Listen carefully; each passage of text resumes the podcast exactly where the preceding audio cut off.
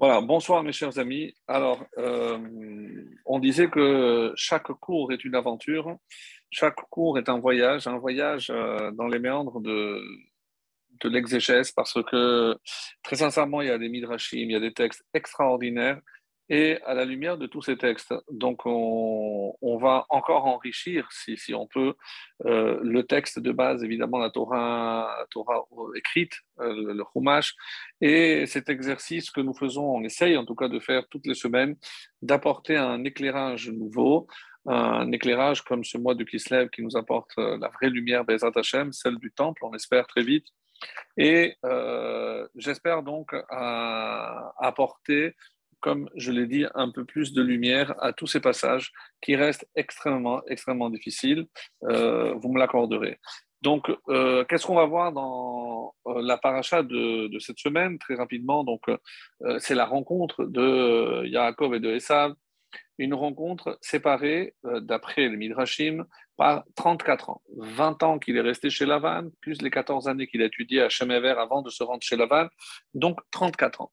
34 ans, et euh, pourquoi on est un peu étonné? Parce que euh, quel besoin avait-il? De réveiller l'ours qui dort. Donc en hébreu, on dit pourquoi réveiller le, chien?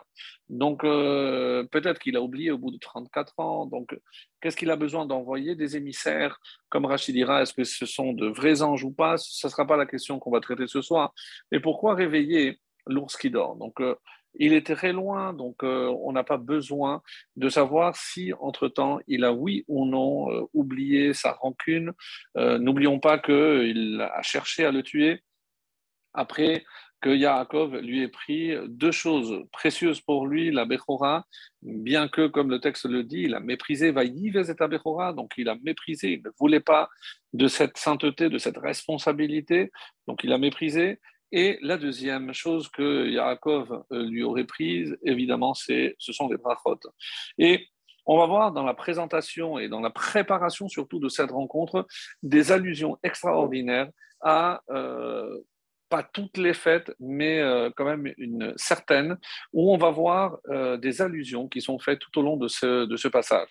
dans cette paracha, nous allons aussi voir le fameux passage où, le fameux épisode, pardon, où on a kidnappé, on va prendre euh, Dina, et euh, même si on en a parlé, il me semble, mais donc c'est dans cette paracha qu'on va voir comment Dina va, va se retrouver entre les bras, pour ainsi dire, de Shechem, Shechem Ben Hamor, la réaction euh, extrêmement virulente et violente de, des deux frères, Shimon et Lévi, qui vont exterminer tout le village, tous les hommes en tout cas, et on va voir également donc la fameuse bataille avec l'ange de, entre Yaakov et l'ange.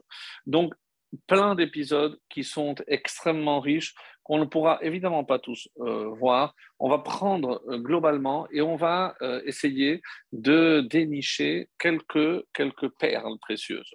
Alors, peut-être, pour commencer par la fin, ce qu'on fait, se fait rarement, c'est la fin de cette paracha qui reste véritablement une énigme. En effet, le dernier chapitre de notre paracha traite essentiellement de la descendance. On parle ici donc du chapitre 36 qui commence par Ve'el et Esav ou Edom. Voici la descendance de Esav qui n'est autre que Edom. Et si vous regardez ce chapitre 36, combien de versets contient-il?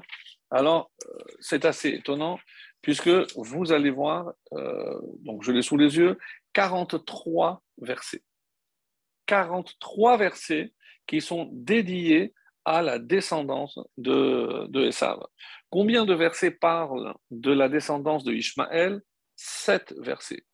Et par exemple, c'est juste pour donner la mesure, pour, que, pour, pour renforcer, on va dire, la question, on sait très bien que euh, les, les les plus complexes que nous ayons jusqu'à aujourd'hui, c'est euh, non seulement en général la cache mais la shechita.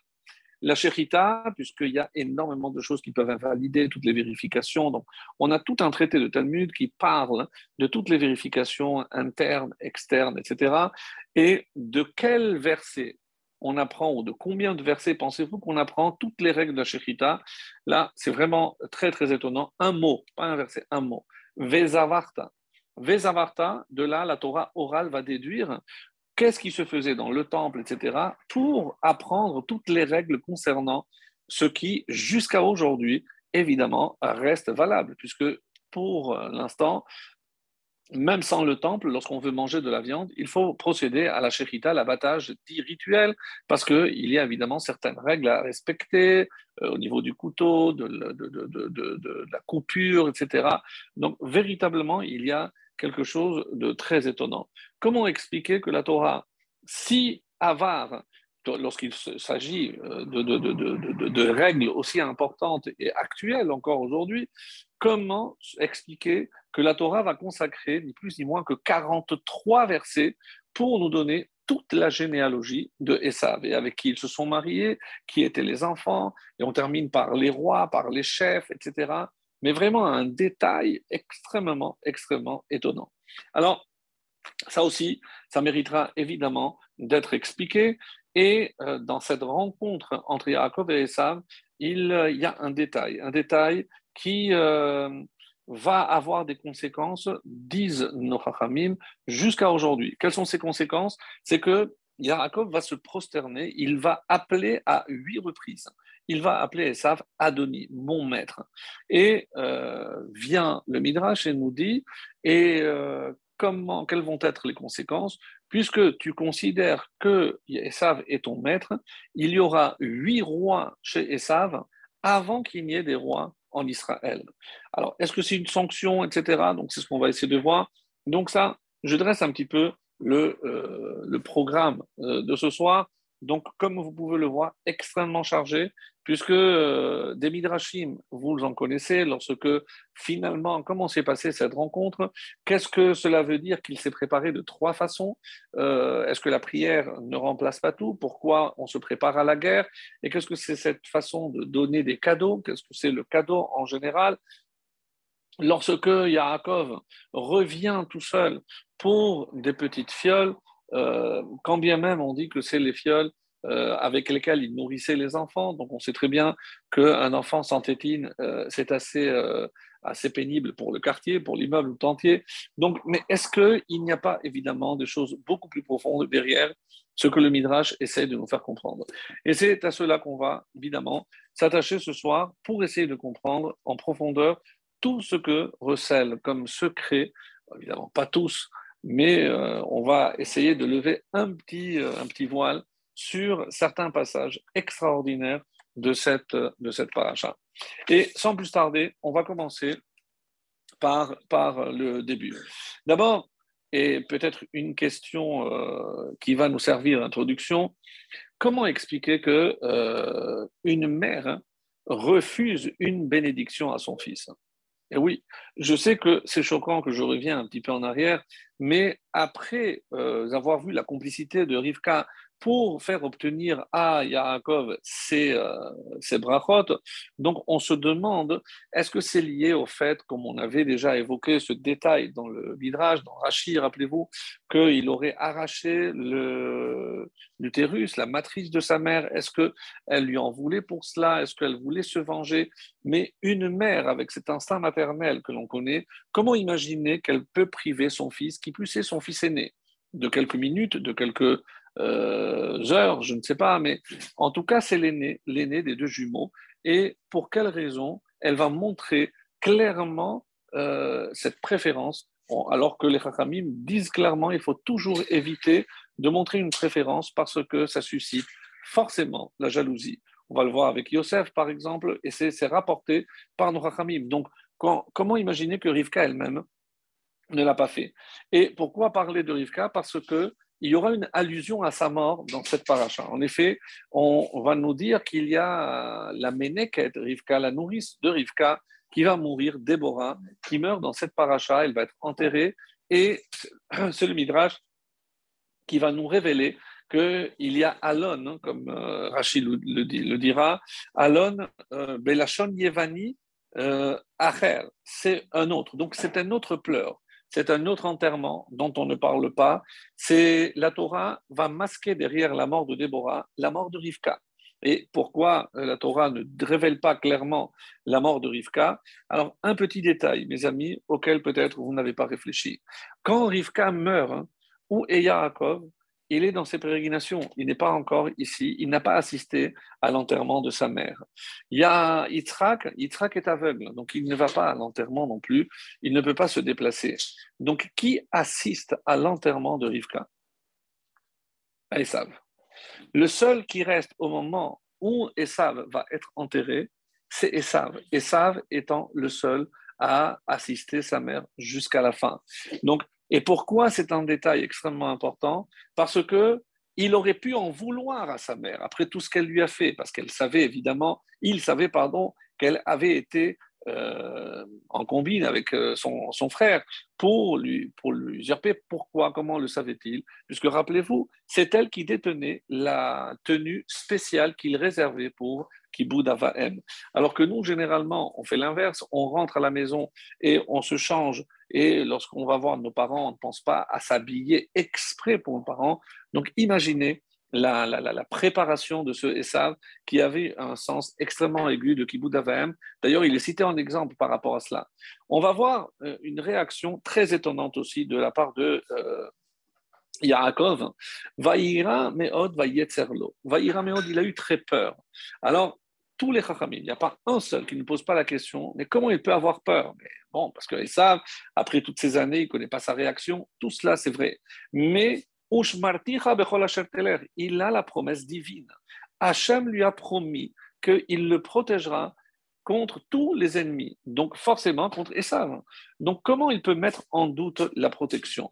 Mais ça, c'est par rapport, disons, au texte.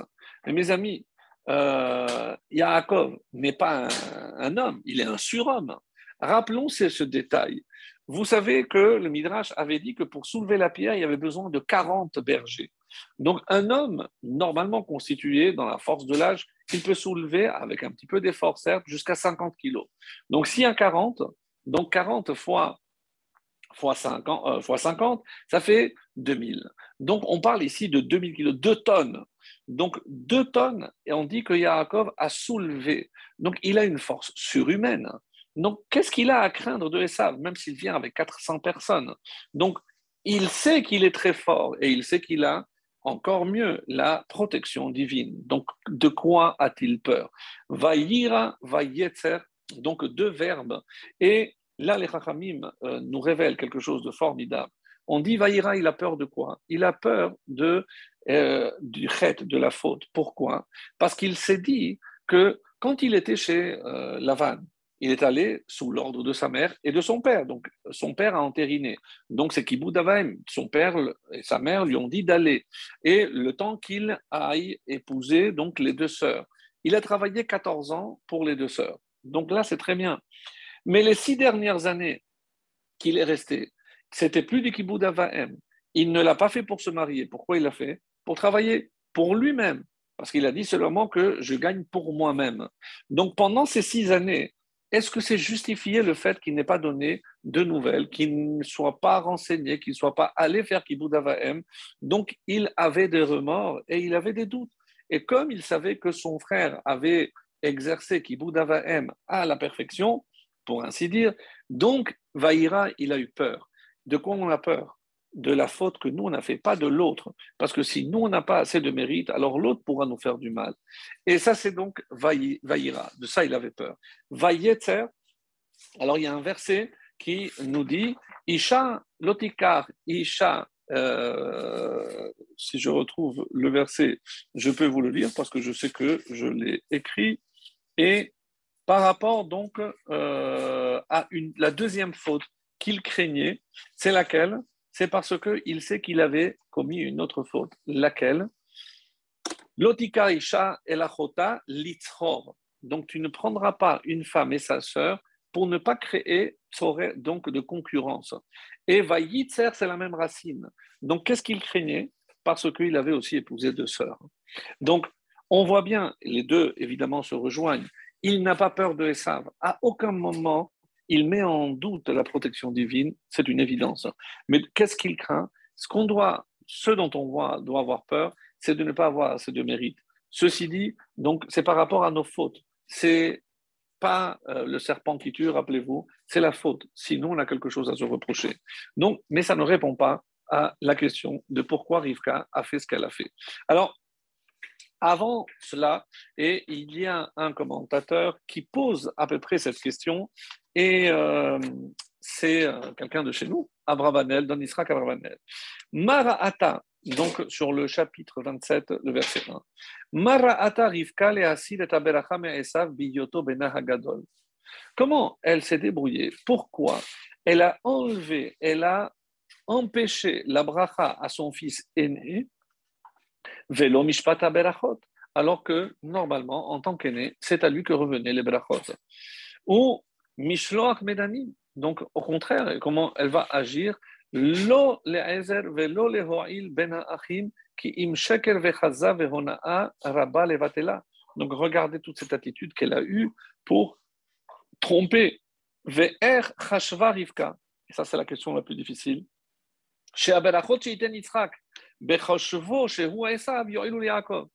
Mais comment elle imaginait que les berachot que quelqu'un va donner, mais en pensant que c'est quelqu'un d'autre? Donc, je ne donne pas des brachot de mon plein gré, avec tout mon cœur, toute mon intention, en pensant que je suis en train de donner à quelqu'un d'autre. Comment elle imaginait un instant que des brachot volés pouvaient avoir un certain effet? Ça, c'est euh, comme rajoute la Brabanel. Donc on sait très bien que tout va d'après la kavana. Et la kavana, c'est que pour Yitzhak, il est en train de bénir. Elles savent comment imaginer que ces brachot pouvaient avoir un effet sur euh, Yaakov en les usurpant de cette manière dont on a déjà décrit? Alors, c'est vrai, comme on a dit, euh, regardez la fin de la paracha de la semaine dernière. Qu'est-ce qui a marqué? Et c'est un détail extrêmement important sur lequel euh, il faut évidemment revenir pour éclairer tout ce passage avec, on va dire, un nouvel éclairage. Et même si je me répète, qu'est-ce qu'on a dit? Qu'il est parti parce qu'il a fait kibbutz C'est son père qui lui a dit Va là-bas chez la famille de ta mère et là-bas tu vas te marier. Ben et la, la, fin du verset dit Em Yaakov et Esav. Qui est Rivka? La mère de Yaakov et de Esav. C'est la fin de Toldot. Qu'est-ce que ça, qu'est-ce que ça porte? Qu'est-ce que, qu'est-ce que ce détail que l'on connaît, puisque ça fait déjà quand même un petit bout de moment qu'on on suit les événements, donc on n'a pas perdu le fil du film. Donc on sait qui est Rivka, la mère de Rivka, de Esav et de Yaakov. Mais pourquoi nous le répéter à ce moment-là? Rachid nous dit, écoutez bien, parce que c'est très rare que Rachid s'exprime de la sorte, Yodea ma ba Vous imaginez la grandeur d'un Rashi qui nous dit Je ne sais pas pour qu'est-ce que, qu'est-ce que ce verset est venu nous enseigner. Mais il le dit avec une telle franchise. Vous imaginez la, grandeur d'un Rashi pour nous dire ben, alors lui qui s'est évertué à expliquer tous les versets, tous les mots qui sont difficiles, et il, il aurait pu ne rien dire. Il n'aurait pu ne rien dire. Et mais dire je ne sais pas qu'est-ce que ça vient nous enseigner, c'est que forcément, il met le doigt sur quelque chose qui se cache. Alors, il y a un autre commentaire qui s'appelle le Chizkuni, qui lui va essayer d'apporter un début de réponse. Em Yaakov Esav. Écoutez bien. C'est-à-dire que Rivka cherche le bien de ses deux enfants.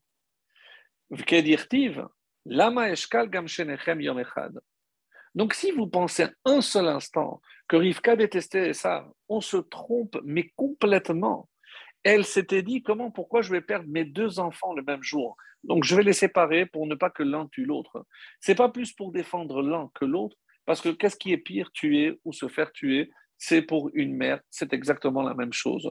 Donc, ici, on nous révèle un détail extrêmement intéressant, c'est que Rivka, mes amis, elle avait le même intérêt pour l'un que pour l'autre. M Yaakov et Esav, ça reste la mère et de Yaakov et de Esav. Et comme une mère veille sur le bien de ses enfants, donc je suis contraint de dire que ici, Rivka veille sur les intérêts, sur le bien de Esav. Alors je me dis, mais comment?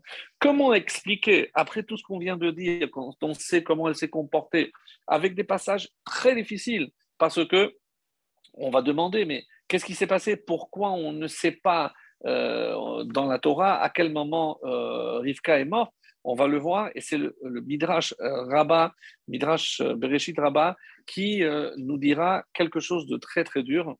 Et pour nous montrer que, et c'est euh, voilà, c'est dans le chapitre 35, Bereshit, Vatamot Devora, Meneked, le verset 8. Euh, Devora, la nourrice donc de Rivka est morte, Vatikaver bitachat le Betel, elle a été enterrée à Betel, Tachat Elon, donc sous un chêne, sous un arbre, Vaikra Shemo Alon Bachut, Rashi, qui rapporte le Midrash, donc il dit, Sham nidvaser be'evel al imo shemeta. Donc, on parle pas simplement de, du deuil de Déborah, la nourrice, mais c'est de sa propre mère, c'est-à-dire Rivka. Alon Bilshon ce que je disais, on les fit chez Mota. Donc, on a voulu cacher le jour de sa mort chez Loyomru Habriot pour que les créatures ne s'expriment pas. Keres Sheyatza Esav Nimenu. Voici l'utérus, la matrice qui a mis au monde un tel monstre. Et, et c'est pour ça que le, texte ne dit pas. Ramban Nachmanid nous dit comme on l'a précisé, puisqu'il était le seul à l'enterrement. De peur que les gens ne viennent pour le maudire ou pour la maudire d'avoir mis au monde. Donc, quand les gens ont eu peur, donc s'il y avait Esav, personne n'est venu. Donc, elle est morte dans la solitude avec son seul fils, avec Esav. Yaakov étant loin, Yitzhak étant dans la possibilité de s'y rendre, donc il était le seul à se rendre à, cet endroit-là. Alors, maintenant, reste à expliquer cette euh, motivation de, Rivka. Qu'est-ce que Rivka cherchait? Et très sincèrement, je, pense que dans ce qu'on va, on va révéler, forcément, et c'est vrai que ça a toujours euh, l'odeur de la chassidoute, où on va chercher toujours le bien, toujours l'aspect positif des choses. Et est-ce qu'il y a quelque chose de mieux que d'imaginer qu'il y a toujours de la lumière, même derrière l'obscurité? Et on verra par la suite, par rapport à euh, la, fin, la conclusion de cette paracha, que c'est comme ça qu'on pourra, seulement comme ça qu'on pourrait expliquer toute la fin de cette, euh, de cette paracha, qui autrement serait incompréhensible, consacrer 43 versets pour la descendance de, de Esav, ça paraît vraiment, vraiment excessif. Même si euh, il mérite évidemment, c'est le frère jumeau euh, qui plus est de Yaakov. Euh, si on accorde de l'importance à Yaakov et sa descendance, certes, mais qui sont ces rois? Vous allez le voir, c'est des rois étrangers. Ce ne sont même pas des descendants de Esav direct. Donc on va nommer sur Esav des rois qui viennent et qui s'en vont. Donc vraiment, on n'a pas on n'a pas l'impression qu'on a ici quelque chose de, bien construit au niveau de la filiation, comme on va le voir dans la royauté euh, d'Israël. Alors, pour revenir donc à, ce passage, et euh, voilà ce que on pourrait dire. Donc, ce que je disais tout à l'heure, voilà, je, viens de trouver donc que de quoi avait peur euh, Yaakov, on l'a dit, de Esav, pourquoi Vaïra et quel est le rapport? Parce qu'il y a le verset qui dit Ish immo aviv tiraou. Et donc, c'est le lien direct avec ce verbe Vaïra par, par, rapport à Vayetzer ve isha elachota litzros, donc le verset que euh, j'avais, euh, j'avais mentionné tout à l'heure. Et donc, et euh, il y a à ce propos donc un, un, détail très très intéressant par rapport à l'importance de Kiboud Avaem, le respect qui est dû aux parents. On dit comme ça qu'il y avait un, un, des maîtres du Talmud qui s'appelait Abaye. Abaye, euh, qui, qui, était orphelin, donc on dit qu'il, euh, qu'il d'où vient ce nom Abaye, c'est euh, les initiales de Asher Becha Yerucham Yatom. Donc c'est une allusion au fait que Hachem prend en pitié donc le, les, orphelins. Et euh, comme il n'a pas eu la possibilité de faire Kibbutz Avahem, donc on dit qu'il accompagnait toujours la personne pour accomplir, pour accomplir cette, euh, cette mitzvah. Et euh, comme ça, on raconte, je ne sais plus quel rabbi c'était, un élève qui, à un moment donné, il a vu que le rabbi était en train de chercher une réponse. Il a dit, j'ai peut-être le temps parce qu'il s'est rappelé que euh, sa mère lui avait demandé quelque chose qu'il n'avait pas fait. Donc il a dit, le temps que mon maître trouve la réponse à la question, j'ai le temps d'aller. Donc il a couru pour faire descendre quelque chose, je ne me rappelle pas le détail, que sa mère lui avait demandé. Et au moment où il rentre, le maître lève les yeux et il, avec un regard très étonné, dit Où tu étais? Il dira euh, Je suis allé faire Kiboud à Vahem. Et euh, il lui a dit Tu sais qui est rentré avec toi? C'est Abaye. Parce que j'avais une question. Et quand je levais les yeux, j'ai vu qu'Abaye, évidemment, il était mort depuis euh, des siècles. Quand j'ai vu Abaye rentrer, j'ai eu la réponse à ma question. Donc, c'est pour dire à quel point les petits détails que l'on peut considérer comme étant euh, le respect dû aux parents ben, revêtent une importance cruciale. Si jusqu'à euh, Yaakov, qui a, il y a la crainte par rapport à ce mérite que son frère avait, imaginez donc chaque mérite que l'on peut avoir, évidemment, par le respect scrupuleux que l'on doit à, nos parents. Alors, quel est le problème de Esav? Pourquoi Esav, s'il avait un tel potentiel, qu'est-ce qui s'est passé? Alors là, on est obligé, évidemment, de rentrer, on va dire, dans un domaine un peu plus euh, j'aime pas trop le mot ésotérique, mystique, euh, kabbalistique, on ne s'y connaît pas, donc c'est certainement pas. Mais euh, je préfère dire par rapport à, la lumière de la chassidoute qui va nous éclairer un petit peu sur cette euh, nature extrêmement étrange de Esav. Parce que d'un côté, on sent qu'il a un potentiel extraordinaire.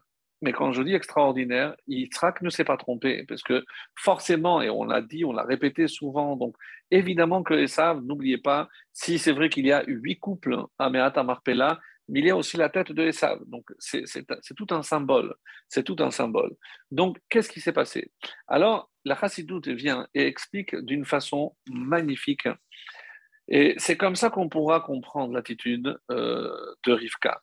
Alors, ça restera toujours évidemment, mais alors comment Yitzhak ne savait pas Alors, il y a toujours, il y a toujours encore une fois, on ne peut pas euh, répondre globalement, ce n'est pas des mathématiques, on a des réponses claires, nettes et, scientifiques, mais euh, on, on, va ouvrir un champ qui nous permet de voir les choses autrement. Et ça, et d'après ce que les Chachamim nous, nous expliquent dans la Chassidoute, c'est euh, il avait une âme extrêmement élevée. On dit que l'âme de Esav est encore plus élevée que celle de Yaakov. D'où elle venait? On dit d'un monde qui a précédé le nôtre, c'est ce qu'on appelle le monde du Tohu. Comme vous le savez, il y a le monde du Tohu qui est, comme le décrit la Torah, c'est 2000 ans de Tohu, 2000 ans de Torah et 2000 ans, mais il y a aussi le fait que Tohu correspond à un des mondes antérieurs au nôtre. Qu'est-ce qui est resté de ce monde? D'après les Chachamim, il y a cette notion qu'on n'a jamais abordée, on va dire, chez Virat Hakelim, c'est la rupture, la brisure des euh, récipients, des Kelim. Alors, de la manière la plus simple, telle que euh, n'importe lequel d'entre nous peut comprendre, on sait très bien que ce monde contient des, lumières, des orotes. Et euh, orotes, d'ailleurs, comme vous l'avez certainement euh, remarqué, c'est la même valeur numérique que orote, c'est 613. Donc, orote, les lumières. 613 comme Tariag. Alors, euh, il y a les mêmes lettres, plus Vav, Vav 6, 6, et Aleph 1, c'est 13, donc plus le, le, reste, ça s'est fait 613. Donc, Resh et Tav, 200 et 400 pour ceux qui veulent après vérifier. Donc, les lumières que Dieu va cacher dans la Torah avec les 613 mitzvot, évidemment, correspondent à ces lumières qui éclairaient le monde quand Dieu l'a créé. Et il fallait, évidemment, pour contenir ces lumières, des vases. Des vases, des kelim, littéralement, pour contenir. Mais ces lumières étaient tellement intenses que les kelim n'ont pas pu supporter une telle lumière. Alors, vous allez me dire, mais qu'est-ce que ça signifie? Dieu ne pouvait pas créer des vases plus résistants Non. Qu'est-ce que ça veut dire euh, à notre petit niveau? C'est que il y a des fois, donc ce qu'on appelle, par exemple, si on prend le chesed, le, le chesed était tellement, tellement important, c'est que personne ne pouvait contenir le chesed. Et il a fallu après traverser ces sept rohim. Rohim, c'est les bergers. Donc Abraham qui va faire sien le chesed qui va contenir hein, pour pouvoir le limiter. Après, il y a Yitzhak qui fera la même chose avec Gevura, etc. Donc, ce sont ces sept bergers qui vont faire le tikkun pour euh, réparer donc ces vases qui avaient été brisés par la lumière trop intense. Et Yaesav est un des résidus de cette période de euh, ce qu'on appelle Shevirat Akelim. C'est-à-dire que la lumière, l'âme qu'il possédait, parce que quand on parle de lumière et de vase, c'est la même chose. Hein, vous avez compris que c'est l'âme et le corps. Donc, le corps qui contient l'âme, c'est la même chose. Donc, le corps n'a pas pu supporter cette lumière intense, cette âme qui était extrêmement élevée. Et Yaakov, donc, qui savait tout cela, mais celle qui savait le mieux, évidemment, c'était Rivka. Savait que Esav avait un potentiel qu'il ne pouvait pas dominer.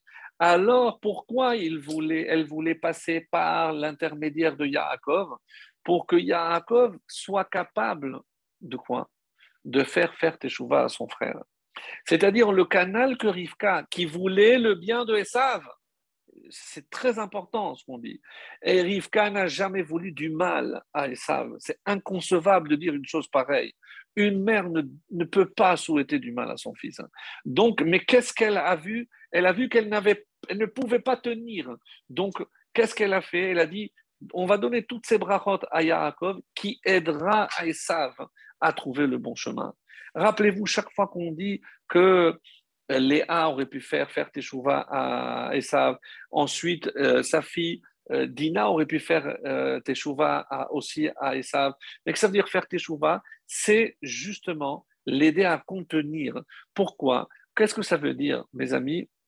D'une manière très simple. C'est que lui, il n'était pas dirigé par la pensée, par la réflexion. Lui, c'était le regesh, c'est le corps, le corps qui le poussait à agir et surtout à réagir. Et lorsqu'on réagit sous l'effet d'une pulsion ou de la passion, on sait très bien que ça amène à des catastrophes. C'est exactement ce qui s'est passé avec Esav. Esav est un homme de regesh, un homme de cœur. Mais attention, mais dans le bien, lorsqu'il faisait quelque chose, il le faisait jusqu'au bout. Kibud il a pris sur lui faire Kibud on le cite en exemple, personne au monde n'a fait Kibbutz Avayam comme Esav. Donc, vous imaginez cette puissance, cette force, si on l'avait mise du côté de la Kedusha, du côté de, côté de la lumière, eh bien, ça aurait été, il aurait éclairé le monde. Oui, mes amis, Esav aurait pu être le Mashiach. Et que, vont devenir toutes ces étincelles de, lumière qui étaient en lui? Eh bien, on, l'a déjà, on a déjà parlé de ça. Comment? Rabbi Akiva, Rabbi Meir, celui qui va éclairer, euh, Shemaya, Aftalion, Unkelos, tous ces guérims, tous ces convertis de la Torah qui vont venir pour éclairer le monde, pour apporter la lumière de la Torah orale, eh ben, ils descendent de Esav. C'est parce que on a réussi à récupérer ces étincelles. C'est pour ça qu'on parle de Nitzotzot, des étincelles, parce qu'on parle de la lumière, la lumière qui se cachait en Esav. Et tout ceci, mes amis, Rivka l'avait vu. Rivka n'a pas voulu de mal à Esav. Ça, pour moi, ça a été véritablement une révélation et surtout une satisfaction. Alors, par exemple, est-ce que vous saviez que euh, c'est rapporté dans le Midrash Rabbah que Rabbi Abin Beshem Rabbi et Quand, et, et on va expliquer maintenant l'action et la réaction de, de, de Yaakov. On dit que Yaakov, il a envoyé des cadeaux. Mais ces cadeaux, il ne les a pas donnés que quand il l'a vu, il l'a donné pendant neuf années. Donc neuf, il faudra expliquer, mais il faudra surtout expliquer pourquoi il s'est prosterné à cette reprise. Qu'est-ce que ça veut dire que Yaakov se prosterne pour devant Esav? Est-ce qu'il reconnaît sa grandeur? C'est par peur, chas veshalom, d'imaginer un seul instant que c'est que c'est le cas Certainement pas, certainement pas. Parce que si effectivement il était question d'éducation ou autre, si elle avait vu que Yaesav était mauvais, évidemment qu'elle aurait été allée voir son mari pour lui dire Yitzhak, mon chéri, tu te trompes parce que tu ne vois pas les choses d'un bon œil, sache qu'il est en train de te tromper. Non, elle n'a pas voulu tromper son mari et elle n'a pas voulu de mal à son fils. Elle voulait réparer, elle voulait aider Esav. Et elle a compris que la seule façon de lui venir en aide, c'est d'utiliser par le biais donc de son frère, son frère jumeau, Yaakov. Yaakov avait comme mission de réparer le mal de Esav. Et comme je vais vous le révéler pour montrer et accentuer tout ce qu'on vient de dire d'une manière encore, encore plus forte, regardez, parce qu'il dit au début de notre paracha qu'il a dû se justifier. Va j'étais retardé. Mais pourquoi il doit se justifier Il doit se justifier par rapport à la mission que lui avait confiée sa mère. Tu sais que c'est vrai que j'aurais dû m'occuper de toi plus tôt, mais je n'ai pas pu, la vanne m'a retenu, mais j'aurais dû m'occuper de toi. Et c'est comme ça que le, au début de la paracha, qu'est-ce qui a marqué Vaishlach Yaakov, Malachim lefanav im lavan va echar, et j'ai été retardé. Alors pourquoi? Des Mashmaout Akatou nous dit le rabbi dans un de Mahamar, chez Yaakov Ayatzarich lavo Esav. Donc il aurait dû se présenter avant devant Esav. C'est pas qu'est-ce qu'on a dit, qu'est-ce qu'il est allé chercher pour le réveiller. Non, il avait, c'était sa mission. C'est la mission que sa mère Rivka lui avait confiée. Il aurait dû venir plus tôt. Donc il doit justifier pourquoi il n'a pas fait plus tôt. Alors pourquoi il s'est empressé? La première chose qu'il va faire, c'est aller justement à l'encontre de Esav. La voix Esav, jusqu'à donner justification. Donc à la lumière de ce qu'on a dit, on comprend tous les propos qu'il tient à son frère et surtout son attitude. Parce que on va encore maintenant analyser son attitude. Alors, qu'est-ce qu'il dit?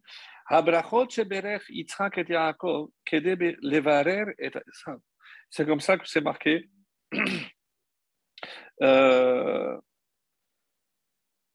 C'est en nom du fils du Balatania, qui s'appelle Torah Chaim, qui dit Atam Shahav Yitzhak le Esav Beno Agadol, qui Shoresh Esav de Olam Hatom. Tout ce que je vous dis est tiré donc du fils du Balatania dans son ouvrage Torah Chaim. Shenafal Lemata Beregagamu, donc il est tombé au plus bas. Valken Ratzale Aharot Hara le Shorsho Bigvurot Ailionot Digdusha Adiede Teshuvah. Donc il fallait évidemment par la Teshuvah récupérer cela. Et comment on peut imaginer qu'il peut descendre? Oui, parce que même si on est descendu très bas, l'exemple qu'il donnait dans la Gemara, comme ici, Torah Haïm le dit, euh, El Hazar ben Dordaya, qu'est-ce qu'il a, il a acquis son monde en une, en une journée. Qu'est-ce qu'il avait fait? Il a connu toutes les femmes du monde. Rappelez-vous. Aval Ratzta Rivka Alea de Esav Bichuva. Alea de Esav Bichuva al Yaakov Dafka. Et c'est lui qui dit clairement cette idée que je viens de donner, qu'elle voulait, Rivka, que la teshuva de Esav passe par Yaakov. Chez Utzaddik Gamo Betora, parce que lui c'était un tzaddik, il pouvait rapprocher son frère. Donc tout le but de cette opération, c'était comment un frère peut rapprocher son autre frère de la teshuva et de la Torah et apporter la lumière. Ça, c'est tout ce qui est dit dans cette paracha, tout ce qui traverse tout ce qui va continuer, tout ce qui va suivre, c'est à partir de là. Et quand, ça, quand Yaakov va abandonner cette mission, va être Dina. Donc Dina va sortir. C'est elle qui va continuer l'œuvre que son père aurait dû faire. Et j'y arrive.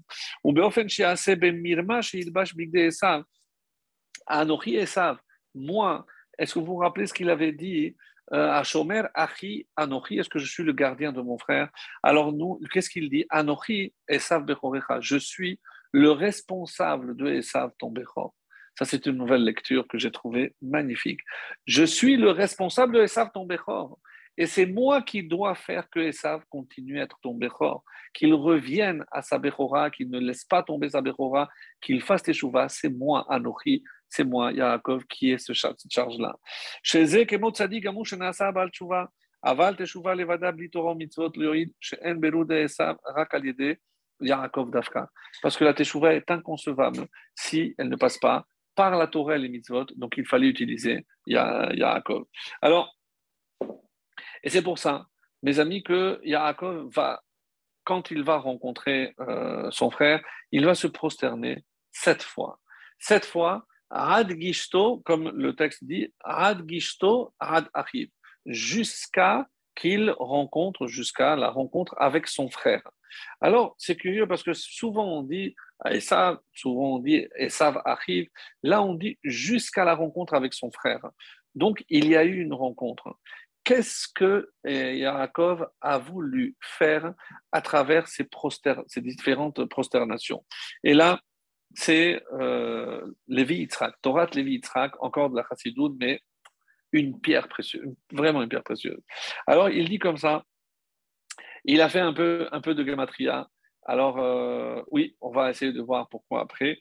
Yitzhak, si on fait Yitzhak, la valeur numérique de Yitzhak, c'est 208. Et euh, il nous dit à quoi correspond 208 C'est 8 fois Havaillé. 8 fois le nom d'Hachem, 26. 8 fois 26, c'est 208. Mais on dit que le Père, il transmet tout à ses enfants. Alors, lorsque je vais voir maintenant Yaakov, Yaakov, c'est 192. 192, il se trouve, mes amis, que 192, c'est 7 fois 26. Donc, si Yitzhak est 8 fois 26 et que Yaakov n'est que 7 fois 26, où est passée celle qui manque, la 1 fois 26 Vous l'avez trouvé évidemment chez Esav. Mais quand je calcule Esav, combien fait Esav? 376. Donc, si j'enlève 26, puisqu'il a récupéré une fois 26, donc il reste 350. 350, c'est 7 fois le mot tamé. Tamé, c'est 1 et 9 et 40, c'est 50. Tamé, 7 fois tamé, c'est 350, plus une fois 26, c'est 376. Donc, sept fois tamé. Combien de fois s'est prosterné euh, Yaakov Sept fois. Il voulait réparer la, la, la A de Yaakov, de, de Esav. Yaakov voulait réparer la A de Esav. Et comme il dit, tamé. Donc, Léoumad, Yaakov, hu Sheva Pe'amim Shem Havaye, Velachen Aya Esav sonne Yaakov, Meod, Mitzad Sheva Pe'amim Tamé.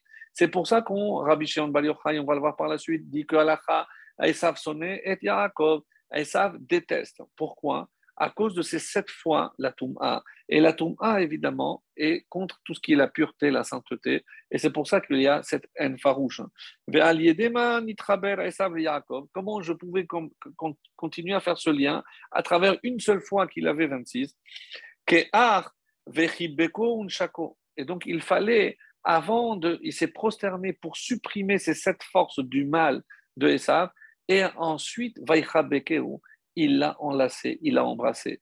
Et je sais que le Midrash nous dit que les points, c'est parce qu'il a voulu le mordre, etc. Il y a le Midrash, évidemment qu'on ne, on ne peut pas ne pas le dire, mais il y a Rabbi Shimon Bar Yochai. Qu'est-ce qu'il dit, Rabbi Shimon Bar Yochai, mes amis? Rabbi Shimon Bar Yochai, Zvirale, Desheneshako Bechol Libo, c'est que le, baiser que Esav va donner à son frère était un baiser sincère, pur, parce qu'il avait réussi à se défaire de toute sa impureté. Après, évidemment, il aurait fallu que Esav veuille rester et que Yaakov veuille rester avec lui. Donc, à ce moment-là, on a atteint, mais après, on s'est séparés. Alors, comment expliquer qu'on on dit qu'il a voulu le mordre? Alors, oui, qu'est-ce que c'est le coup, mes amis? Et c'est un mirage très beau. Donc, on dit qu'à ce moment-là, le coup, ça a durci et euh, Esav a failli perdre ses dents avec euh, le, coup de Yaakov qui s'est endurci pour ne pas qu'il le morde. Mais nous avons une autre rencontre de frères avec le coup un peu plus loin. C'est Yosef avec ses frères et surtout avec son frère Binyamin. On dit qu'il a pleuré sur les coups. Et là-bas, Rachid nous aide à comprendre qu'est-ce que c'est les coups, qu'est-ce que symbolise le coup.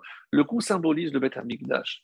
Alors, on s'est toujours posé la question, mais pourquoi le coup symbolise le Beth Amikdash le cou, c'est le lien entre le haut et le bas. La tête, qui, ou le siège de l'âme, c'est Akadosh Baruch Le corps, le corps, celui qui exprime la volonté de Dieu ici, c'est l'Ebni Israël. Donc, quelle est l'union entre Dieu, Akadosh Baruch et le peuple juif? C'est le cou, c'est le Beth Amikdash. Et qu'est-ce que le Beth Amikdash Il y avait essentiellement deux fonctions. Les deux fonctions, c'est les deux fonctions qu'on trouve, qu'on retrouve dans euh, quand on fait la shrita, on dit qu'il y a deux simanimes. Il y a deux tuyaux, le canet et le véchet, l'œsophage et la trachée artère. Un, c'est pour laisser passer l'air et l'autre pour la nourriture. Qu'est-ce qu'il y avait dans le Beth La nourriture, c'est les corbanotes. Et qu'est-ce que c'est l'air, la voix? C'est les chants, c'est la tefila. Mes amis, qu'est-ce qui unit le peuple juif à Kadosh Baruch le temple Et qu'est-ce que le temple symbolise? Les corbanotes, c'est la avoda et la tefila.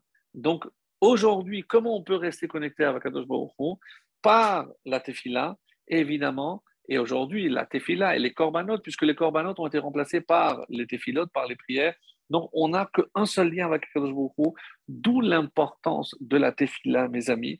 La tefila, c'est ce qui laisse connecter. Tant que le Beth n'est pas là, c'est indispensable. C'est indispensable pour maintenir ce lien entre Akadosh Baruch et le peuple. Sans ce lien-là, c'est comme si je coupais la tête. Et c'est pour ça que tous nos ennemis s'attaquent à la tête ou au cou, comme Paro, à Oref, la nuque, pour détacher la, spiritualité de la matérialité, à Kadosh Baruch du peuple. Comme on va voir chez les Grecs, qu'est-ce qu'ils ont dit? Marqué sur les, cornes, Israël, vous n'avez pas de part dans le Dieu d'Israël. Donc vous n'avez plus rien à faire avec la spiritualité. Occupez-vous de la terre. Le taureau qui exprime la force, le travail ici-bas sur terre. Laissez tomber tout ce qui est spiritualité. Euh, Dieu ne veut plus de vous. Arrêtez donc avec cette notion de pureté, d'impureté, etc. Il faut arrêter. Donc, on voit à partir de là, et quelque chose de magnifique, c'est que tant que Esav, eh ben, la tête est restée, la tête est restée parce que la tête, la tête, c'est la Torah, à partir de tous les convertis, tous les nitzotzot, comme il dit à la fin, et c'est la raison essentielle pour laquelle il s'est prosterné sept fois pour enlever, pour, rappelez-vous, puisque c'est la mission que sa mère lui avait confiée, de retirer l'impureté de son frère afin de laisser Esav purifier. Venish et donc il resterait une fois ravaillé en enlevant toute l'impureté. Chez Et quand il enlève toute l'impureté, comme dit le verset, là c'est son vrai frère. Lorsque j'arrive à repousser toute l'impureté de chez mon frère, ce qui reste forcément, là, là on est en connexion, puisque c'est euh, une fois 26 manquante, parce qu'on vient du même père. Et euh, vous allez me dire, oui, c'est de la pure chassidoute. mes amis, qu'est-ce que Qu'est-ce que c'est faire faire teshuva Qu'est-ce que c'est rapprocher les gens? Est-ce que ce n'est pas ôter l'impureté, justement, pour faire éclairer et pour le montrer en quoi, évidemment, on est unis, on est de vrais, de vrais frères, euh, même si apparemment, ça nous paraît comme quelqu'un euh, de, très éloigné. Alors, il y a euh, d'autres choses, évidemment, qu'on pourrait dire, énormément de choses, mais à ce stade, je voudrais revenir sur le début de la paracha. Donc là, c'était pour dresser un tableau et vous comprenez que, comme le Harizal nous le révélera, que les 43 derniers versets cachent les plus grands secrets de la Torah. On dit que dans ces 43 versets, toute l'histoire de l'humanité est résumée depuis Adam, depuis la création, jusqu'à Mashiach. Et comment, euh, une petite euh, indication, lorsqu'on voit le dernier verset, par quoi ça se termine? Euh, Alouf Pinon, Alouf Kenaz, Alouf Teman, Alouf Mifsar, Alouf Magdiel, Alouf Aïra, Elle Alouf Edom, les Moshevotam, Beres Arkuzatam, Esav Avi Edom. Donc, c'est pour la conclusion donc, de, tous les, de, tous les, euh, tous les rois. Mais le dernier roi, quand, euh, au verset 39, Baal Hanan ben Tartav, qui c'est qui a régné d'après lui? Hadar. Veshem Veshem Matred. On dit, mais c'est qui ce Hadar Qui est Hadar On sait, Peri Hadar, c'est le plus beau. On dit que ça, c'est une allusion au Mashiach. Au Mashiach, dont il y aura des étincelles, bien évidemment, de, de. Et euh, encore une fois, on n'a pas la connaissance. Mais dans ces 43 versets, et on dit, mais pourquoi c'est ainsi? Et c'est euh, le Ramchal qui explique, euh, qui nous dit, lorsque quelqu'un a une pierre précieuse et euh, il a peur de la perdre, il a peur surtout qu'on lui vole, qu'est-ce qu'il va faire pour tromper l'ennemi, pour tromper les, voleurs? Eh bien, il va cacher dans quelque chose de moche, dans quelque chose dans la boue, il va masquer. Donc Dieu a fait ainsi parce que pour éloigner les voleurs, pour ne pas qu'on s'approprie des choses qui ne sont pas à nous. Donc, Akadosh Baruch a caché la fin, le secret de la fin des temps ici. Donc, dans quelque chose de moche. Qu'est-ce que c'est de moche? Parce que la descendance de Esav, qui ça intéresse sincèrement lorsqu'on arrive au, nom des descendants, de descendants, les femmes, qui s'est mariée, qui s'est pas mariée, plus personne ne prête attention. Et eh bien justement, vient le Ramchal nous dire que c'est dans cette fin de paracha que se cache la fin et le secret de la fin des temps. Donc, ne pas minimiser, ne pas croire que ces 43 versets sont juste là pour nous donner la généalogie de Esav. Non, c'est beaucoup plus profond que cela, même si on n'a pas accès, on n'a pas les connaissances requises, certainement qu'il y en a, mais déjà de le savoir, ça nous conforte de savoir que euh, inconcevable que la Torah ait consacré 43 versets juste pour une généalogie, mais lorsque je sais que c'est le masque à l'intérieur, il y a une pierre précieuse, hein, et c'est évidemment tout le secret de la création depuis Adam jusqu'à Mashiach. Donc là, peut-être que ça nous rassurera un peu plus et on prêtera peut-être un peu plus d'attention lors de, de, la lecture. Alors, pour revenir à des notions que nous avions peut-être déjà vues par le passé, lorsque euh, dans le langage de Yaakov, il y a des points qui nous étonnent. Donc, euh, il dit à son frère, regarde, j'ai que Shor Vachamor, j'ai des ânes et des bœufs. Euh, qu'est-ce qu'il a voulu dire par là? Pardon. Il a dit, regarde, toi, qu'est-ce que tu m'en veux? Parce que je t'ai pris les, les, les, les berachot. Mais regarde, regarde ce que j'ai j'ai finalement pas grand-chose. Euh, on, demande d'ailleurs comment Yaakov a pu minimiser pour calmer ou pas. Est-ce que il a bien fait de, minimiser? Bon, ça c'est une autre question qu'on ne traite pas. Mais en tout cas, c'est évident qu'on soulève des questions qu'on ne peut pas avoir la réponse à tout. Mais déjà savoir qu'ici, il y a quelque chose de euh, d'extrêmement puissant. Qu'il a voulu d'abord rassurer, tu n'as rien à craindre, regarde, euh, finalement, on va avoir une autre lecture. Shor Vachamor. Shor, c'est Yosef. Parce que on sait qu'il a été à l'Eshor, donc il a été comparé à un taureau. Et euh, le Hamor, on sait qui c'est qui euh, représente le Hamor. On dit que le Hamor, c'est euh, un roi qui viendra monter sur un âne. Évidemment, c'est le Mashiach. Fais attention à ça. Sache que moi je détiens le Mashiach ben Yosef et le Mashiach ben David. Donc tu ne peux pas m'avoir, tu ne peux pas euh, m'éliminer, parce que c'est moi qui détiens la fin de l'histoire de l'humanité. Et euh, pourquoi il a cherché par tous les moyens à, convaincre son frère de cela? Il y a un très beau midrash, peut-être pas assez connu. bon, la première partie, oui, vous savez que quand il est arrivé chez Lavan, on dit qu'il était sans rien, il n'avait rien du tout, il était euh, vraiment démuni. Pourquoi? Parce qu'il avait rencontré Eliphaz, Eliphaz qui euh, avait tout pris.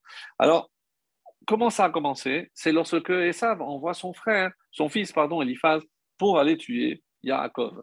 Eliphaz, euh, comme un bon fils, va demander à sa mère Timna. Et Timna lui dit s'il ne veut pas aller, c'est parce que lui, il a peur de se faire tuer. Donc, toi aussi, tu risques de te faire tuer, mon fils. Donc, ne touche pas Yaakov. Yaakov, tu ne pourras pas lui faire du mal. Alors, lorsque Eliphaz arrive devant, euh, devant Yaakov, il lui dit Écoute, mon père me dit de te tuer, ma mère me dit de ne pas me tuer, moi je ne sais pas quoi faire, est-ce que tu peux m'aider? Et on dit pour ça qu'on dit qu'Eliphaz était l'élève de Yaakov. Pourquoi? Parce qu'il lui a enseigné. Quand on a comme cela, elle lui a dit Écoute, je vais te donner un conseil, tu vas prendre tout ce que j'ai, mes habits, et on dit que quelqu'un qui n'a même pas d'habit, il est comme un pauvre. Un pauvre est considéré comme un mort. Donc tu écoutes ta mère, tu ne me tues pas. Tu écoutes ton père parce que c'est comme si tu m'avais tué. Comme ça, tu as accompli Kiboud Av. Excellent. Alors il rentre avec les habits. Il dit Papa, voilà, il est comme. Évidemment, et ça, ça ne l'a pas convaincu. Il a dit Si mon fils n'est pas capable, je vais appeler mon petit-fils. Qui était le petit-fils, mes amis? Esav. Et euh, Amalek. Amalek est le petit-fils de Esav. Donc Esav fait appeler Amalek, il dit écoute, je veux que tu ailles tuer euh, tonton, il faut que tu aies ça. Euh, décidément, à Yaakov. Et il fait la même chose, il va demander à Timna, sa mère. Alors expliquez-moi comment c'était aussi le petit-fils et la mère. Donc il y a un peu d'inceste dans l'histoire, mais ça, on, passe sur cela. Et euh, Timna lui dit, écoute, moi j'ai connu le grand-père Abraham. Et je sais, parce qu'elle a essayé de se convertir, pour ceux qui s'en souviennent, de cette femme, Timna, qui a voulu adhérer, qui a été rejetée, qui finalement a, donné naissance à Amalek. Et euh, donc, elle lui dit, je sais qu'il lui a été faite une promesse, une promesse que sa descendance sera esclave en Égypte. Donc, si maintenant tu tues Yaakov, qui est l'autre descendant d'Abraham? C'est Esav. Ça veut dire que Esav et tous les descendants de Esav, dont toi, tu vas euh, forcément être esclave en Égypte. Si c'est ce que tu veux, alors vas-y, tu, tu es ça, tu as, vas tuer Yaakov.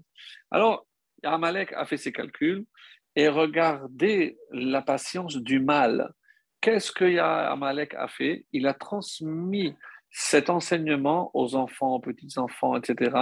Et quand est-ce qu'il va enfin accomplir la, demande de son père Esav de tuer Yaakov? Oui, vous avez trouvé, à la sortie d'Égypte. Puisque maintenant qu'ils ont fait l'esclavage, dès qu'ils sortent, va y avoir Amalek. Mais qu'est-ce qu'il vient maintenant à Amalek? À la lumière de ce qu'on dit, tout s'explique. C'est parce que Amalek regardait la patience qu'a peut avoir le mal. Donc il a attendu que se termine l'esclavage pour ne pas lui en écoper. Et maintenant que l'esclavage a eu lieu, maintenant je peux aller tuer Yaakov ou la même chose, ses descendants. Donc Vayavo Amalek. Amalek est venu pour accomplir la volonté de, de Esav, son ancêtre. Donc ça c'est par rapport à ce qu'on peut dire par rapport à Amalek. Et si on poursuit, donc ça c'est pour euh, dans le langage que Yaakov utilise à l'égard de son frère, Shor Vachamor, Shor donc Yosef, il y a une autre explication du Midrash qui dit que Hamor c'est Issachar, Issachar c'est le mérite de la Torah, le mérite de Yosef c'est le mérite de la transmission, regarde le fils de Yosef. Donc il y a plusieurs explications à cela. En tout cas, une des explications qui disent que quand il y a eu huit rois chez Esav avant, euh, il avant, avant Israël, ce n'est pas une punition, c'est à la demande de Yaakov. Yaakov a voulu que d'abord règne Esav pour ensuite venir lui et destituer tous ses rois, comme on va le voir à la fin de l'histoire. Alors, et euh, on a une allusion à ça d'après le Mégalé à Moukot dans la paracha de Noach. On dit comment on le voit parce que Noach lui-même a envoyé d'abord le Horev, le noir, et c'est une allusion à Esav. Et ensuite, il a envoyé la colombe, la colombe qui est le symbole de la Knesset Israël, de l'Assemblée d'Israël. Voilà comment on peut dire. Donc, euh, euh, le Harizal et les Chachmé Asod, comme je disais, viennent donc expliquer la fin de cette paracha à la lumière de ce qu'on a, on a dit. Et euh, c'est le Rav Pinkus qui donne l'explication que j'ai donnée à la fin. Qui est Hadar? Il dit que c'est le Melech HaMashiach. Et pour nous montrer que à la fin, c'est exactement ce qui va se passer par rapport à, à, Esav, la rencontre de Esav et de, et et de Yaakov. Alors, euh, dans un autre domaine, c'est dans Pirkei des Rabbi Eliezer, pour rapporter quelque chose d'autre donc par rapport à ce qu'on a, ce a dit jusqu'à présent. Et on va voir que euh, il y a au niveau des, euh, des lettres, il y a ce qu'on appelle des lettres doubles. Des lettres doubles, des lettres doublées, c'est les lettres finales. Donc nous, généralement, on dit man tsapar, mais c'est pas logique puisque la première lettre est le kaf. Et sachez que ça, ça, représente la, main d'Hachem et que chaque lettre représente un des doigts d'Hachem. Alors, Très, très beau, très belle explication de Pirkei d'Arbi Eliezer dans ce chapitre 48 qui nous dit que les, secrets de la Géoula se trouvent aussi dans les cinq euh, lettres finales. Comment? On dit que le Kaf, le Kaf, la première lettre double, donc la finale, c'est Avram Avinu. Et pourquoi? Parce que c'est l'épreuve de l'Ech Lecha, c'est Abraham qui est le premier précurseur de la Géoula puisque lui est celui qui ouvre la voie à la délivrance. Donc après, c'est le même. Le même, c'est Yitrak. Et comment je vois? Même parce que Miyad Pelishtim, qui a Tzamta Mimenu. Pourquoi euh, Dieu l'a sauvé des Pelishtim, Mimenu de lui, donc la lettre même. Voilà, c'est des allusions. Je ne rentre pas de détails, je passe rapidement. Après, le Nun, et c'est ça, c'est cette euh, lettre, vous avez compris que je cherchais, c'est Yaakov, ce qui nous intéresse. Le reste, on pourrait s'attarder, mais le, le nom, c'est Yaakov. Pourquoi? Qu'il a sauvé de Esav. Hatilenina miyad. Donc, on dit que na, hatileni na, sauve-moi de na. Na, ici, dit le Pirkei de Rabbi Eliezer, c'est une allusion aux exils. Donc, Yaakov a préparé la sortie et la délivrance de tous les exils grâce à cette lettre Nun, Nun, Nun, on le retrouve dans Na. Pourquoi? Parce que Na, c'est Nun et Aleph. Nun, Nebuchadnezzar, c'est Bavel. Aleph, Achashverosh, c'est Paras et Madaï, une deuxième. Mais Nun, c'est aussi Nicanor et Antiochus, c'est Galout de Yavan, la Grèce. Et enfin, Edom. Qu'est-ce que c'est Nun? C'est Néron, Kessar, le roi Néron, Néron, et l'Agmara appelle, hein, l'empereur Vespasien l'appelle Aspanius, Aspasianus, pardon, avec Aleph. Donc, d'après le Pirkei d'Arbi Eliezer, il y a une allusion aux quatre exils, et grâce à l'intervention de Yaakov, il nous a sauvés de tous ces exils. Alors, on dit, pour, ceux qui veulent euh, un peu plus de détails, c'est que P, c'est la sortie d'Égypte, la délivrance d'Égypte. Pourquoi? P, code, pas Donc deux fois aussi la lettre P, comme Mimeni, deux fois la lettre même. Donc bon, ça c'est des détails, ceux qui veulent aller voir un peu plus de détails. Et juste pour être complet, la, lettre, la dernière lettre, Tzadik, c'est pourquoi? C'est la Geoula Atida, c'est la prochaine délivrance, parce que Temar Shemon, on dit que Temar David, Temar c'est le prénom du Mashiach, donc c'est la lettre euh, Tzadik. Donc on voit à travers ces lettres, et ce que je voulais, c'est revenir sur, évidemment, euh, évidemment sur euh, Yaakov. Alors, un point important sur lequel je voulais revenir, par rapport à ces allusions qui sont faites euh, au niveau des, exils. On en a parlé souvent, mais pas comme, euh, comme on va le dire maintenant. Et je pensais que c'était assez important de, revenir sur ce, détail. Après, on, conclura sur euh, un autre passage que je vous ai, je vous ai préparé. Alors, très rapidement, la, question que se pose le Rav Dessler, quelle est la fonction des, des exils? Est-ce que l'exil est à prendre comme une sanction? On s'est mal comporté, donc on a mérité un exil. Donc euh, une confusion qui est faite parce qu'il y a quatre exils, mais il y a deux destructions de temples. Donc on sait que le premier temple a entraîné trois exils, Bavel, Parasmadaï et Yavan, qui sont la conséquence du, premier exil, et euh, Edom, qui est donc le dernier exil euh, on va dire, considéré un peu à part. Alors il dit comme ça, il explique, bon, pour ceux qui veulent plus de détails, euh, ils peuvent aller voir dans le Rav Dessler, et il explique au nom du Maharal. C'est le Maharal dans Netzar Israël qui explique ce que je vais dire maintenant. Euh, donc, on voit par exemple que lorsque Hachem a voulu donner la Torah, il est allé d'abord demander à Edom. Et Edom, et il a dit quoi? Il a dit Lotil Tsar. Je dis, mais al moi je dois vivre par mon épée. Comment tu me demandes de ne pas tuer euh, Je ne peux pas accepter la Torah? Euh, Amon et Moab, représentent euh, l'inceste. Donc, qu'est-ce qui a marqué dans la Torah? Ben, L'interdiction des, relations interdites. Mais nous, on est le fruit, donc on peut peut pas recevoir la Torah. Ishmaël, donc l'otignov, l'otignov, donc ne, ne, vole pas. Mais nous, c'est notre quotidien, on ne peut pas. Donc, Qu'est-ce qu'on voit à partir de là? C'est euh, comme ça qu'il explique que Bavel, Paras et Yavan, c'est la réparation des trois fautes qui ont entraîné la destruction du temple, que l'on retrouve ici, Shfirudamim, le meurtre, Gilou Yarayot, les relations interdites, l'inceste, et Avodazara, donc l'idolâtrie. Donc de là, qu'est-ce qu'on déduit? Que si Hachem nous a envoyés chez ces nations-là, qui sont porteuses de ce défaut, c'est afin que nous, on puisse réparer notre défaut.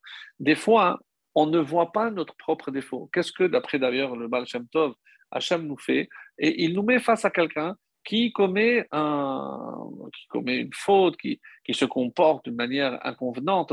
Mais si je vois ce défaut, vient le Tov et nous dit, c'est pour que tu te comptes compte que toi aussi tu es porteur de ce défaut. C'est-à-dire que là où on est allé en exil, hein, c'est certainement pas comme une punition, mais pour une réparation. Et la réparation, elle nous concerne, c'est pour réparer ces trois fautes. Donc, le meurtre, l'idolâtrie et les relations interdites. Donc, si ces trois exils ont pris fin, c'est qu'on a accompli la mission et qu'on a réussi à réparer ces trois fautes évidemment aidés par les, les qui ont prié parce que la Vodazara aurait été trop difficile.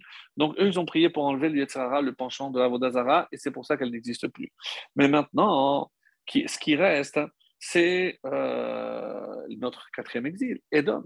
Et on a dit pourquoi le temple a été détruit, sin atrinam. C'est la haine gratuite. Je disais tout à l'heure dans le cours précédent d'où je venais, c'est que quand on est en dehors d'Israël, de, on, est quelque part rassuré. Je vous explique pourquoi. Parce que lorsqu'on sent de la haine, eh ben, on sait que ça vient de Esav. Donc c'est normal, puisque Rabbi Shimon nous a dit que c'est une, une, loi que Esav déteste Yaakov. Et je ne sais pas si j'avais raconté déjà cette anecdote. On dit que c'est un, nazi qui s'apprêtait à tuer euh, un juif. Et il lui a dit, euh, si tu arrives à me dire lequel des deux yeux et un œil en cristal, je te laisse la vie sauve. Alors il a regardé, il lui a dit l'œil droit. Très étonné, le soldat lui dit, mais comment tu as su? C'est parce que c'est dans le seul œil où je ne vois pas de haine.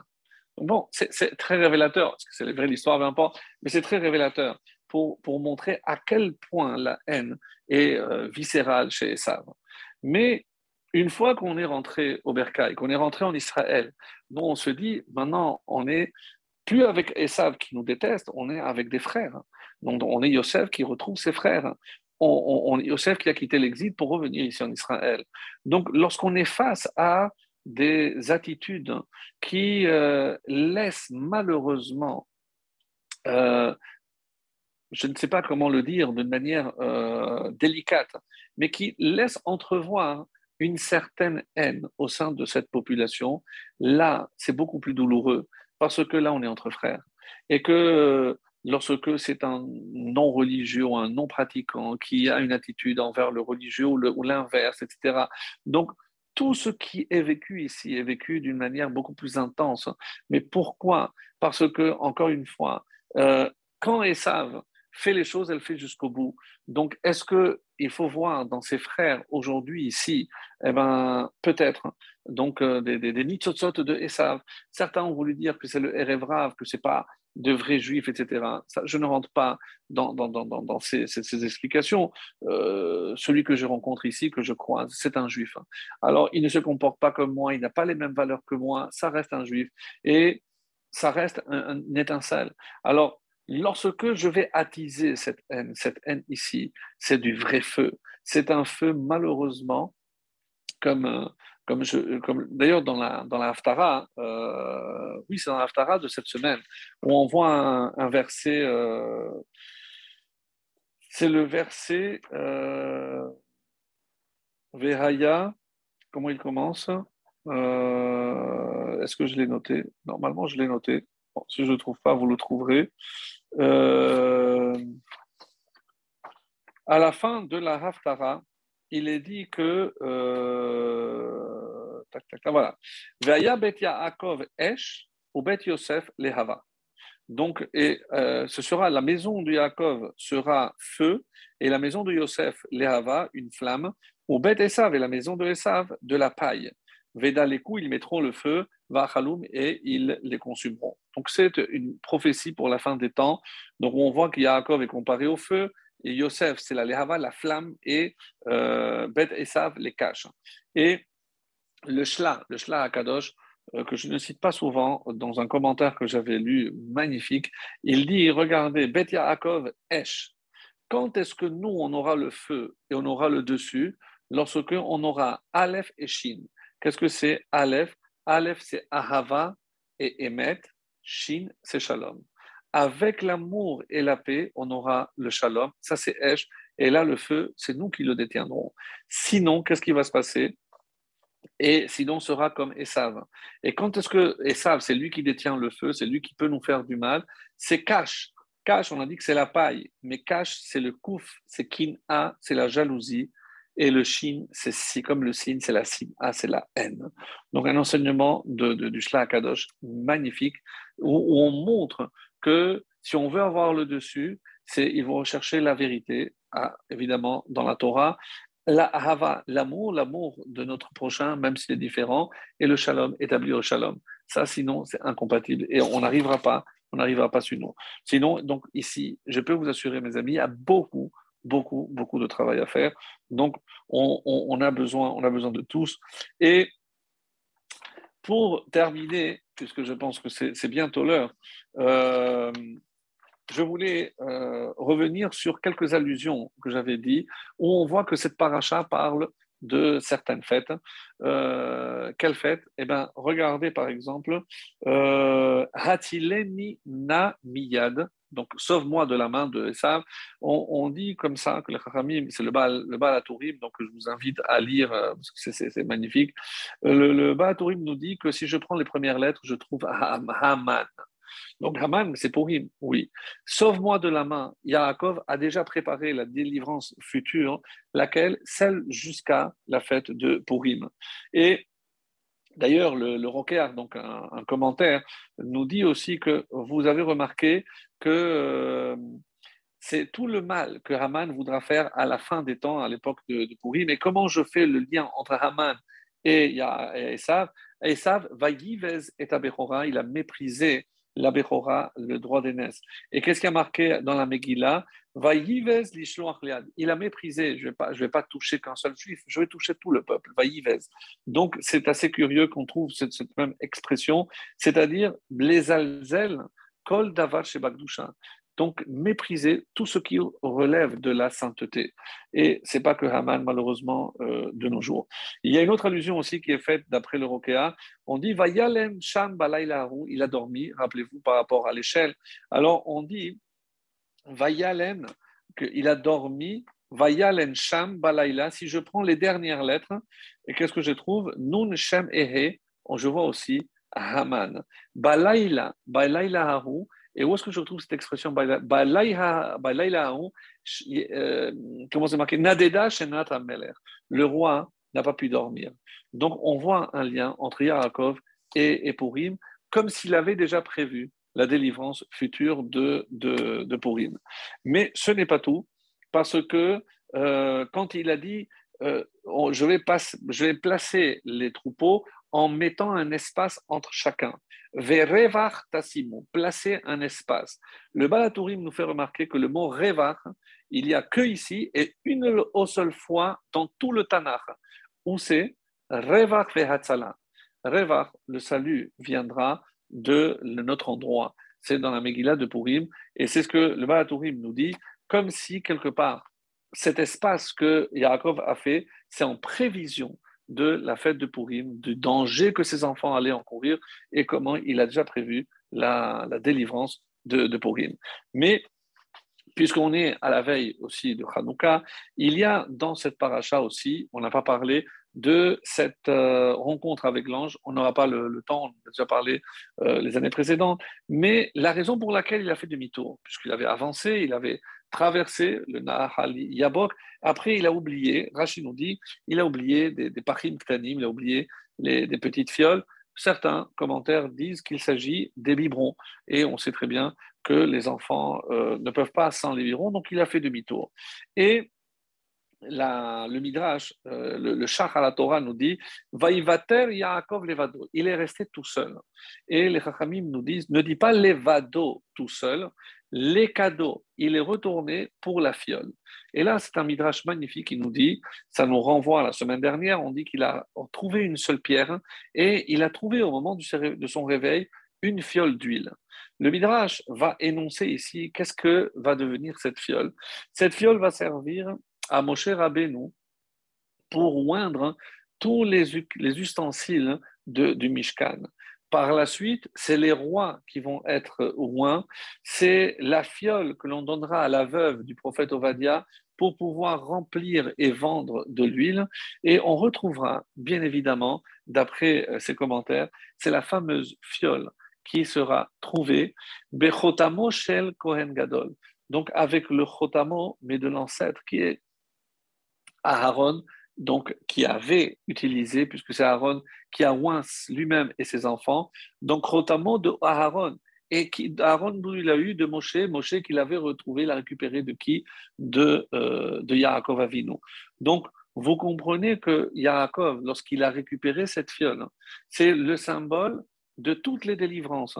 Là, le temple, l'inauguration du tabernacle et du temple, les rois, les Kohanim, et les prophètes, comme on l'a dit, et évidemment à Hanouka, où on a vu que c'est grâce à cette fiole d'huile qui ne s'est pas terminée. Donc, où est-ce qu'elle est, passée? On dit qu'on l'a cachée et on la retrouvera à Biata Donc, ça, c'est par rapport à euh, ce que je voulais dire euh, sur, ce point-là.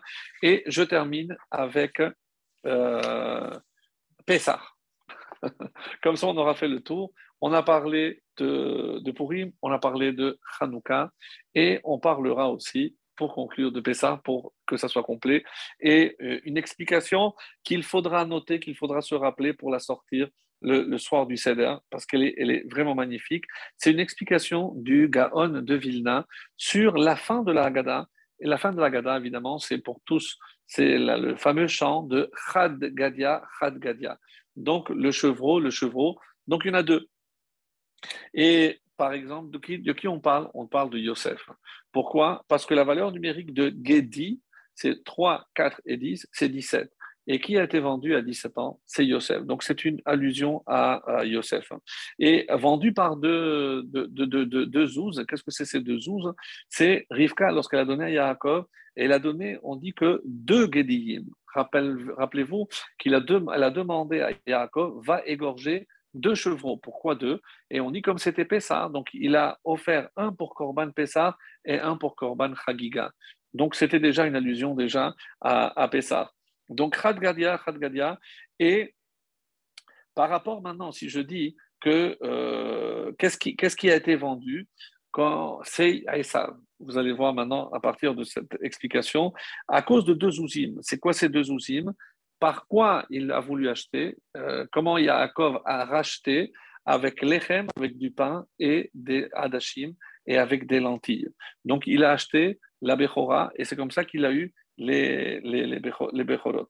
Alors, et euh, après, pour, pour aller un petit peu vite, donc on, va voir comment il interprète le Gaon de Vilna, donc, puisque c'est forcément lié à, ce qu'on disait, que Yaakov a prévu toutes les délivrances. Et donc, dans ce, dans ce champ, finalement, c'est le résumé de tout notre cours, comme vous allez le voir. Après est venu Shunra. Shunra, c'est le chat.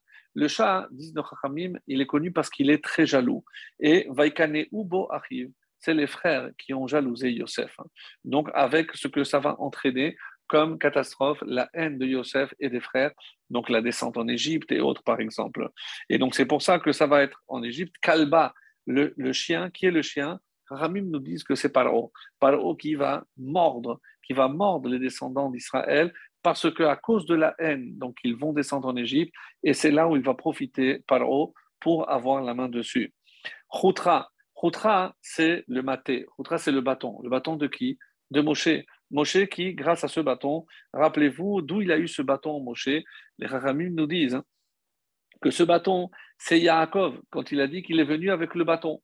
Le bâton qu'il a, donné à Yehuda, qu'il a donné à Moshe, à Aaron, David, et on va voir qu'est-ce qu'il est devenu après ce bâton. En tout cas, c'est le bâton de Moshe. grâce à ce bâton, on est sorti d'Égypte. Donc, on a frappé le, le chien. Le chien, c'est Paro. Donc, on l'a frappé, on a pu sortir d'Égypte. Noura est venu le feu. Donc, on arrive en Israël, on s'installe, euh, magnifique. On a le bâton, on a la royauté, David, qui le chevet, et le feu vient, le feu qui détruit le temple. Et on dit que le bâton a été détruit à ce moment, à ce moment-là. Arrive l'eau. Qu'est-ce que c'est l'eau? Après la destruction du premier temple, qu'est-ce qui a sauvé le peuple juif? On a déjà dit, c'est la Torah orale.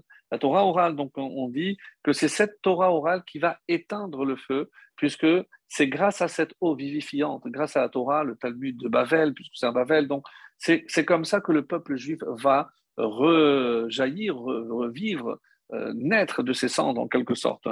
Mais malheureusement, donc la Torah orale arrive et arrive maintenant le taureau. Le taureau, disent les Chachamim, c'est Malchut Edom. Malchut Edom, Edom, puisqu'il va venir et malheureusement, il va détruire tout ce qu'on a reçu, autrement dit, le, temple. Et Shochet, le Shochet, c'est le Mashiach Ben Yosef qui descend de Rachel, qui pourra tenir tête à Edom. Euh, c'est Saroch El Esav, et c'est évidemment, comme on l'a vu, c'est Yosef. Yosef, c'est le seul qui peut tenir tête à Esav. Et malheureusement, comme c'est rapporté dans l'Agmara et dans les Midrashim, que le Mashiach ben Yosef devra mourir. Mais avant, c'est lui qui va mettre fin au règne de, de Edom. Après, Mal, Malach Malach c'est les Umot Aolam, c'est Gog ou Magog, c'est la guerre de la fin des temps où tout le monde va faire une coalition contre Israël. Et euh, qu'est-ce qu'on attend? La fin de la, de la chanson, c'est Akadosh Baruch qui nous enverra le Mashiach ben David, et ce sera la vraie délivrance, la délivrance finale. Voilà, mes amis, donc un parcours de notre histoire jusqu'à la fin, jusqu'à qu'on puisse revoir le Beth Amikdash et la menorah à nouveau briller avec la lumière de la délivrance. Ben,